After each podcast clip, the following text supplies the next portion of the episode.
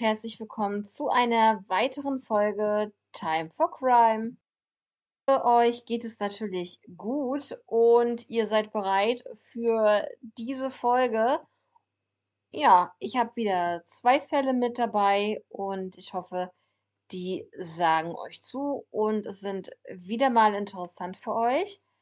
Und eins habe ich noch, bevor wir den ersten Fall starten. Ich habe ja vor ein paar Folgen etwas gemacht und möchte jetzt noch einmal darauf hinweisen, mit dem Rabattcode KATI10 könnt ihr 10% sparen auf das gesamte Sortiment bei Infused Energy. Geht einfach auf die Seite www.infusedenergy.de und da gibt es so viele leckere Energy-Sorten, pflanzliche Energy-Sorten, ja.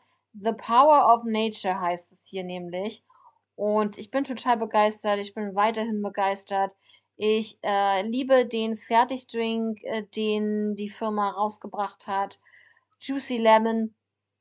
Wirklich sehr, sehr lecker. Da habe ich auch einige jetzt als Vorrat und bin sehr begeistert. Pack mir dann immer so ein paar im Kühlschrank und Einmal am Tag trinke ich dann halt diesen Fertigdrink. Ansonsten habe ich noch ganz viele Sorten.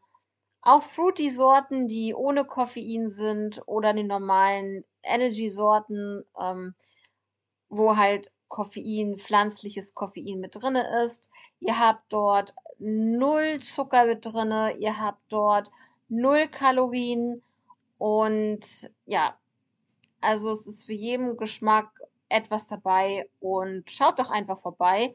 Und ähm, ich würde mich freuen, wenn ihr mir so ein bisschen so ein Feedback gebt, falls ihr das äh, bestellt habt oder schon mal ausprobiert habt. Das würde mich sehr interessieren. Bei YouTube zum Beispiel könnt ihr mir das auch gerne in die Kommentare schreiben. Das einmal dazu. Und dann würde ich sagen, wir starten heute am Dienstag sofort in den ersten Fall.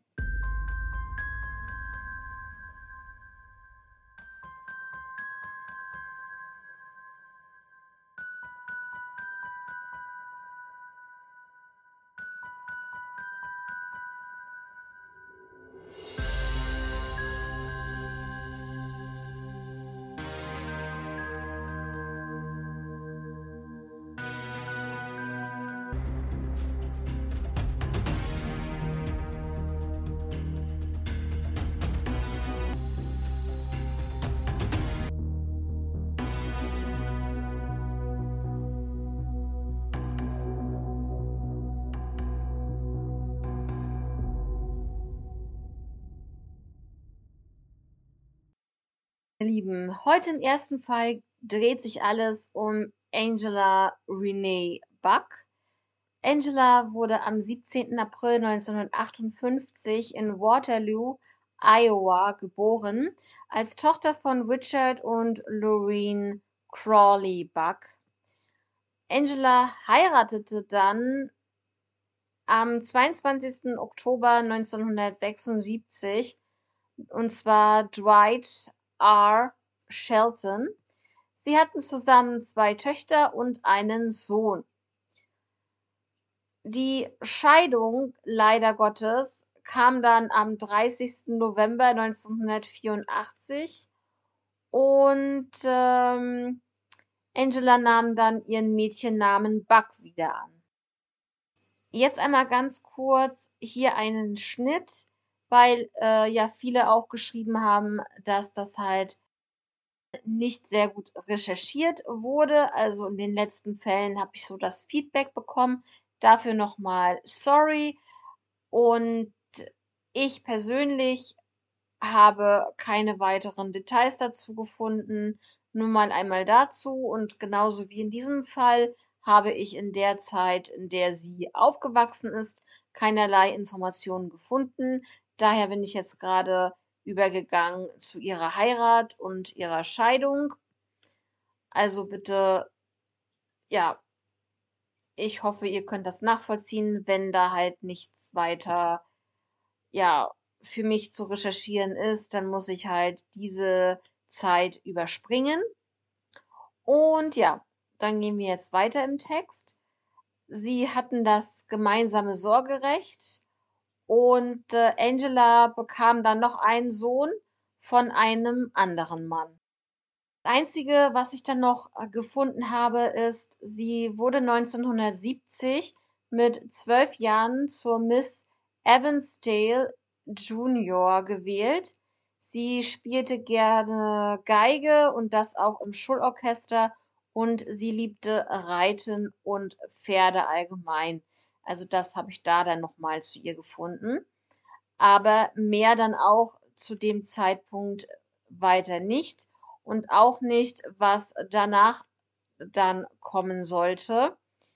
Jedenfalls hatte sie halt einen neuen Mann beziehungsweise ein ähm, erneutes Kind bekommen.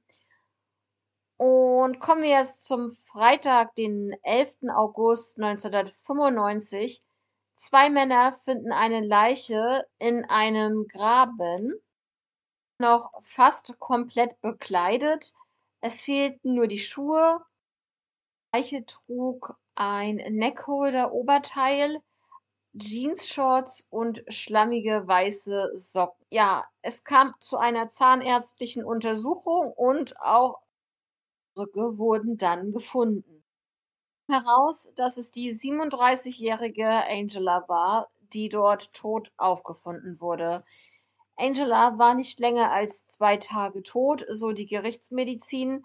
Ähm, die Todesursache war eine einzelne Schusswunde an der Brust und es wird bewertet als Totschlag, was mich wirklich sehr, sehr wundert, dass eine solche Schusswunde in die Brust als Totschlag gewertet wird. Aber okay, die müssen ja dann halt das bewerten. Am 11. August 95 um 10.45 Uhr die Leiche etwa zwei Meter vom Wasser entfernt liegend äh, gefunden. Der 34-jährige Brad, der unter anderem die Leiche fand, sagte später, wir haben uns nur mit Gänsehaut angesehen und keiner von uns traute sich, in die Nähe des Körpers zu gehen. Zitat Ende. Beide gingen zu einem Bauernhaus, um von dort aus natürlich die Polizei zu rufen ich eine Triggerwarnung aussprechen. Also wer das wirklich nicht hören möchte, der scrollt jetzt etwas weiter nach vorne. Dann hören wir uns nachher nochmal. Aber jetzt wäre es auf jeden Fall ratsam, einfach mal kurz Pause zu machen. Ja, die Leiche war in einer fötalen Position und es wurde kein Versuch gemacht, die Leiche zu verstecken. Ja, sie lag wirklich sehr frei dort und so dass halt wirklich jeder, der vorbeikam, die Leiche dort hätte sehen können. 20 Ermittler arbeiteten dann am Leichenfundort bis zur Dunkelheit und es wurde halt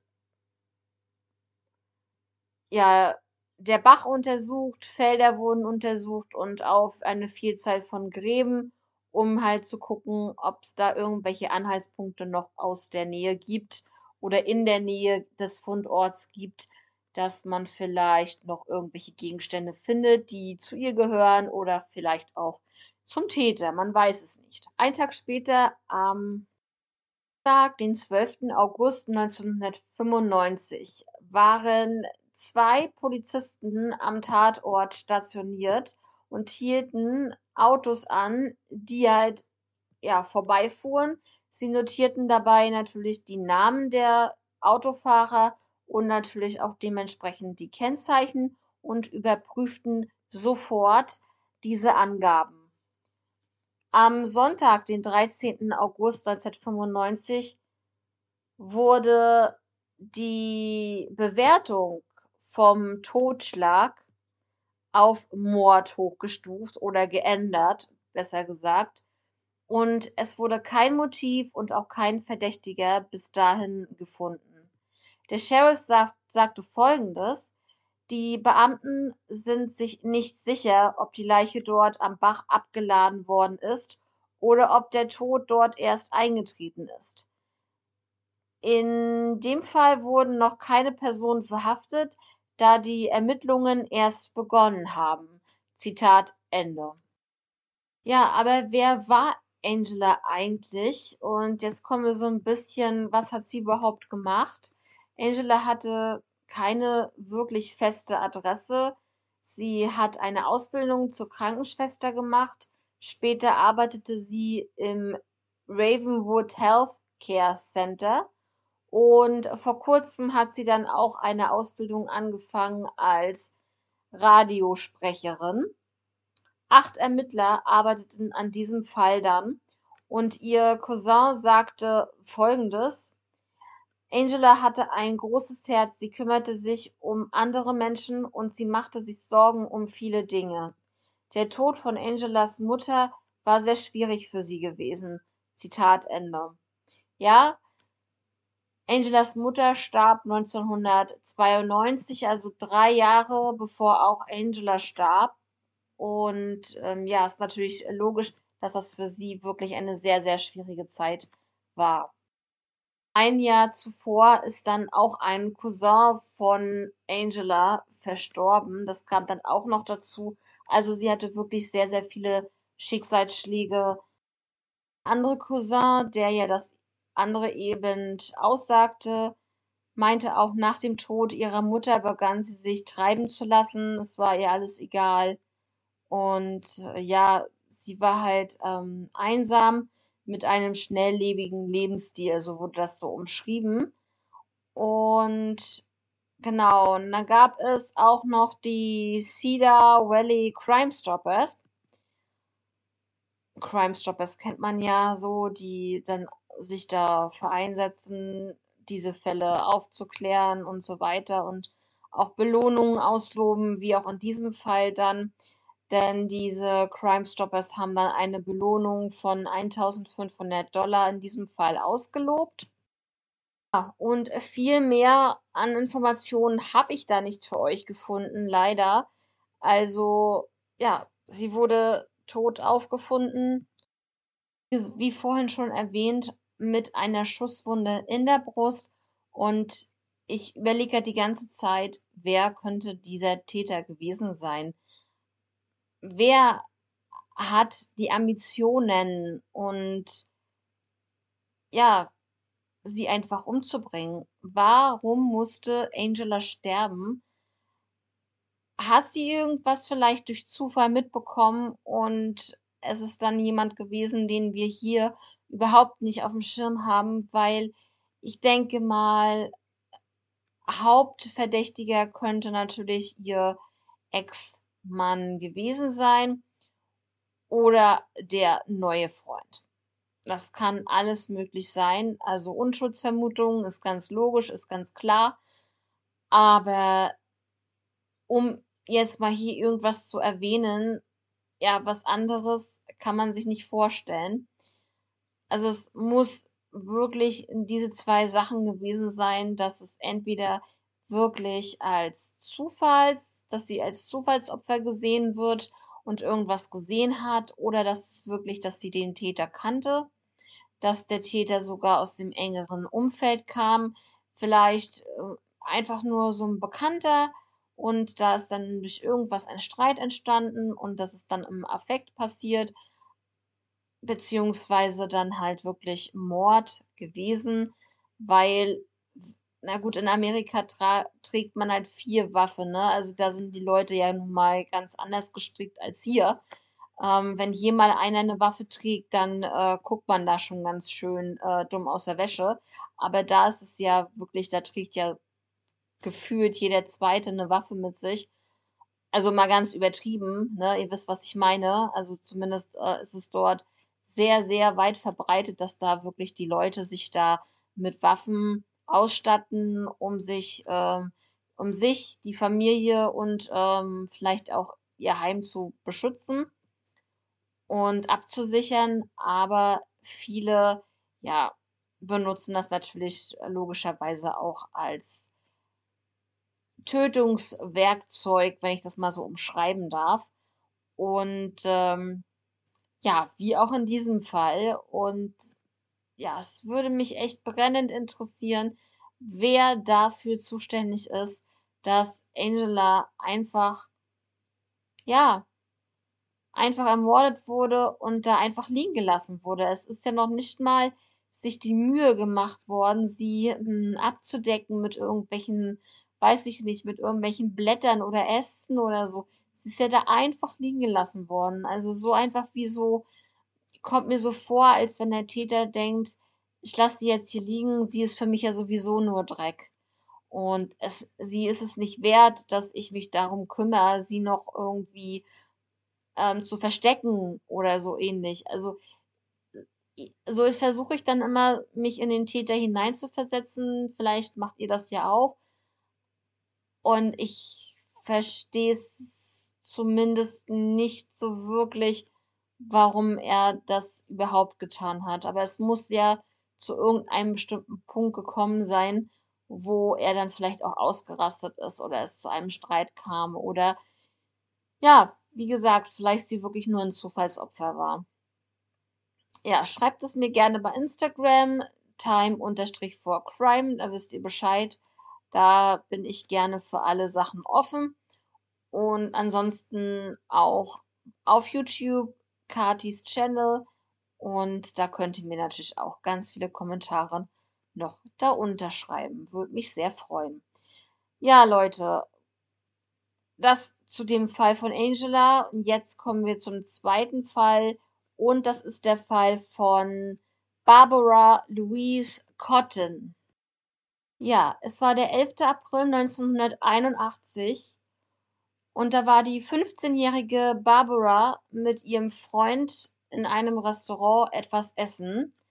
Sie ging dann alleine zu Fuß nach Hause. Also ihr müsst euch das so vorstellen, nicht, dass ihr jetzt denkt, dass ihr Freund sie einfach so alleine gelassen hat und ähm, sich dann vielleicht nachher Vorwürfe macht, wenn jetzt irgendwas passiert. Nein, er wollte sie nach Hause bringen, hat sie, ja, hat ihr das vorgeschlagen, aber Barbara lehnte dies ab und wollte halt alleine zu Fuß nach Hause gehen. Zuletzt wurde sie dann gesehen, als sie Richtung Reclamation Park unterwegs war. Das waren ungefähr fünf Blocks von ihrem Zuhause entfernt. Und zu dem Date an dem Abend hatte sie wenige persönliche Gegenstände mit dabei. Also, das heißt, sie hatte ihre Brille, ihre Zigaretten und Bargeld zu Hause gelassen, genauso wie ihren Gehaltscheck. Und das ist halt schon ein bisschen seltsam, also dass sie dann halt nicht nach Hause zurückgekehrt ist um wenigstens ein paar persönliche Gegenstände zu holen. Aber ihrem Bruder Frank war klar, dass Barbara definitiv nicht freiwillig verschwunden war.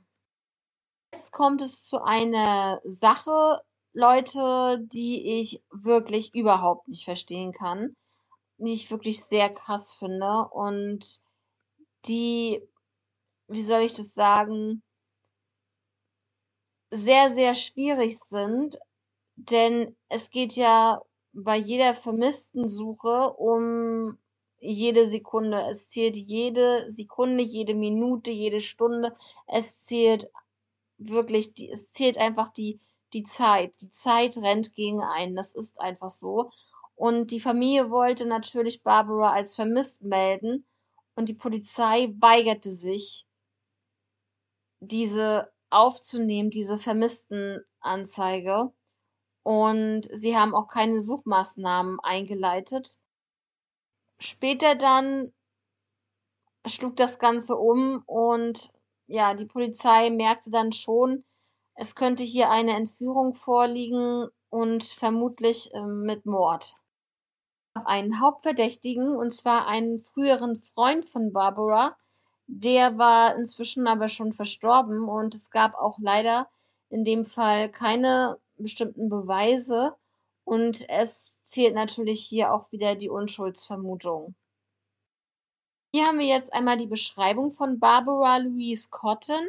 Sie wurde am 10. November 1965 geboren, verschwand am 11. April 1981 und zwar aus grob gesehen North Dakota. Sie hatte braune Haare, haselnussbraune Augen, durchstochene Ohren und sie hatte einen dunkelbraunen Leberfleck und oben rechts auf ihrer Brust und ein Muttermal auf der rechten Seite ihres Halses.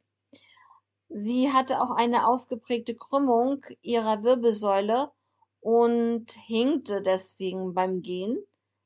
Ihre Zähne waren im ausgezeichneten Zustand. Sie war Raucherin und zuletzt trug sie eine Bluse, Jeans und Slipper.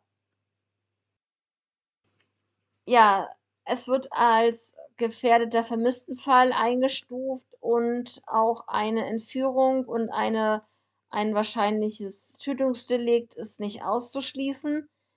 Der Vater von Barbara, John, verstarb dann schon im Jahr 1978 mit 57 Jahren.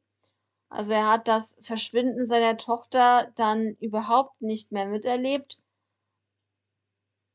und die Mutter von Barbara, äh, Louise Lawley, verstarb im Jahr 2004 im Alter von 75 Jahren. Ja, also bis dahin jetzt erstmal, ich sag mal, richtig, richtig schlimm. Ähm, alleine auch schon, dass vor dem Verschwinden der Vater schon starb. Also und ja, die Mutter dann auch im Jahr 2004 und jetzt kommt es. Ihr Bruder Joe verstarb 1993 im Alter von 41 Jahren. Ihre Schwester Dorothy verstarb 2017 im Alter von 67 Jahren und ihr Bruder Frank verstarb 1999 im, Jahr, äh, im Alter von 50 Jahren.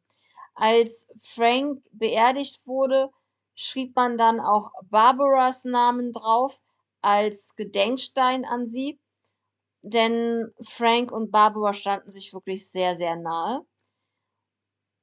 Wie gesagt, sie wurde nie gefunden und sie wurde auch nie beerdigt. Der Fall ist zwar immer noch aktiv, aber ist halt wirklich sehr, sehr lange schon her. Heute wäre Barbara 55 Jahre alt, wenn sie noch leben würde. Sie würde sogar jetzt, oder sie wurde im November 2021 sogar schon 56 Jahre alt, ja, wenn wir es jetzt mal so richtig sehen wollen. Und was ist um alles in der Welt mit Barbara passiert? Wie vorhin schon erwähnt, 1981 ist das Ganze passiert. Sie ist einfach von diesem Date, welches sie hatte, zu Fuß nach Hause unterwegs, war 15 Jahre alt und sie ist nie wieder gesehen worden. Also da denke ich mal, da sollten schon die Alarmglocken läuten bei uns allen. Das kann nicht gut ausgegangen sein. Also man hofft immer noch natürlich klar, so eine gewisse Hoffnung ist immer dabei bei vermissten Fällen. Aber in diesem Fall habe ich wirklich also ein ungutes Gefühl, muss ich euch ganz ehrlich sagen. Und auch zu der Zeit so 70er Jahre und auch 80er Jahre, also weit in die 80er hinein, gab es ja wirklich sehr, sehr viele Serienmörder, die dort aktiv waren in allen möglichen Gegenden der USA. Und es kann natürlich auch möglich sein, dass auch einer von diesen Serienmördern auf Barbara getroffen ist und dass sie halt zum Beuteschema passte. Das kann alles möglich sein. Und ihr wisst ja jetzt auch, dass ja, dass momentan totaler Hype entstanden ist von äh, Jeffrey Dahmer. Und ich sag euch nur eins, es wird definitiv auf diesem Kanal auch nochmal eine ganze Spezialfolge über Jeffrey Dahmer geben. Definitiv. Ich bin halt momentan echt am Überlegen, ob ich mir das angucke, weil ich habe Netflix, das wäre kein Thema. Und ich habe jetzt auch gerade zur Zeit Urlaub und ich hätte die Zeit, mir das anzugucken, aber ich bin halt noch so, ich habe so ein bisschen Struggles mit mir selber. Ähm, aber ich, ich gucke Horrorfilme, ich gucke solche Dokumentationen, Ich mache diesen Podcast, ich mache den zweiten Podcast. Also normalerweise sollte ich ja eigentlich nicht geschockt sein. Aber was man dann so über TikTok sieht, über diesen, über diesen Fall, äh, beziehungsweise nicht nur über den Fall, sondern über diese Netflix-Serie halt äh, allgemein, speziell so, muss ich ganz ehrlich sagen, da halte ich mich noch etwas zurück, aber ganz ehrlich, ich würde gerne im Rahmen dieser Spezialfolge das eigentlich schon geguckt haben. Also das wäre, glaube ich, ähm, doch ganz ähm, gut, wenn ich das vielleicht dann doch schon geguckt habe. Ja, erst einmal nochmal zu diesem Fall zurück von Barbara. Ich muss ganz ehrlich sagen, wenn Barbara und ich tendiere so dahin, dass ihr wirklich etwas passiert ist, dann muss ich ganz ehrlich mit euch sein. Die ganze Familie ist jetzt vereint. Mutter und Vater sind gestorben. Die Schwester ist gestorben. Die beiden Brüder sind auch schon mittlerweile tot. Und wenn Barbara wirklich tot ist, dann ist sie definitiv mit ihrer Familie dort vereint. Dort, wo sie sich wieder treffen egal wo es ist. Jeder denkt ja selber seinen Teil darüber, was dann halt passiert, wenn man stirbt. Aber ich sehe es zum Beispiel so, dass ähm, gerade in so in solchen Fällen dann sich die Familie halt wieder hat und wieder vereint ist. Und ähm, ja, das ist halt eine schöne Vorstellung, dass alle wieder zusammen sind, dass alles gut ist, dass keiner Schmerzen hat, dass alle glücklich sind, auch wenn sie halt nicht mehr auf der Erde sind, in dem Sinne. Ja, das ist jetzt mal einmal so meine Meinung dazu. Ähm, schreibt sie mir gerne bei Instagram, schreibt sie mir auch gerne als Kommentare, auch hier. Ich sage jetzt mal hier auf YouTube, ja, würde ich mich sehr drüber freuen. Ähm, ja, und dann sind wir auch hier heute schon am Ende. Ich wünsche euch jetzt noch eine angenehme Woche und denkt an Infused Energy, da sage ich es nochmal zum Schluss. Ja, Rabattcode KT10 definitiv 10% aufs ganze Sortiment. Könnt ihr das, könnt ihr gerne einmal reinschauen, ob das was für euch ist. Könnt ihr gerne was bestellen. Probiert es einfach. Wenn es nichts für euch ist, dann ist es so. Ich habe es probiert und ich bin total begeistert davon und habe schon vieles bestellt, habe äh, vieles in Reserve hier, bin noch froh darüber. Ich trinke es jeden Tag. Ich trinke es, ähm, ich trinke es ähm, momentan heiß aufgebrüht, ähm, einige Sorten kalt aufgebrüht und ja, wie gesagt, täglich und ich bin ja schon immer bei 1,5 Liter sogar am Tag, die äh, ich, ähm, was ich davon trinke. Und ich sag euch eins, man kommt wirklich von Softgetränken weg, man kommt von Energies weg und ja, es ist halt ein super Geschmack und man trinkt halt auch viel mehr und das ist halt wichtig, ne? Man tut halt auch wirklich was für die Gesundheit und kein Zucker, keine Kalorien und hundertprozentiger geiler Geschmack. Pflanzenpower, sag ich euch, Pflanzenpower pur. Und ja, das noch einmal dazu. Dann würde ich euch jetzt erstmal entlassen und wir hören uns am Freitag wieder, wenn ihr mögt. Bis dahin, macht es gut, passt auf euch auf. Ciao.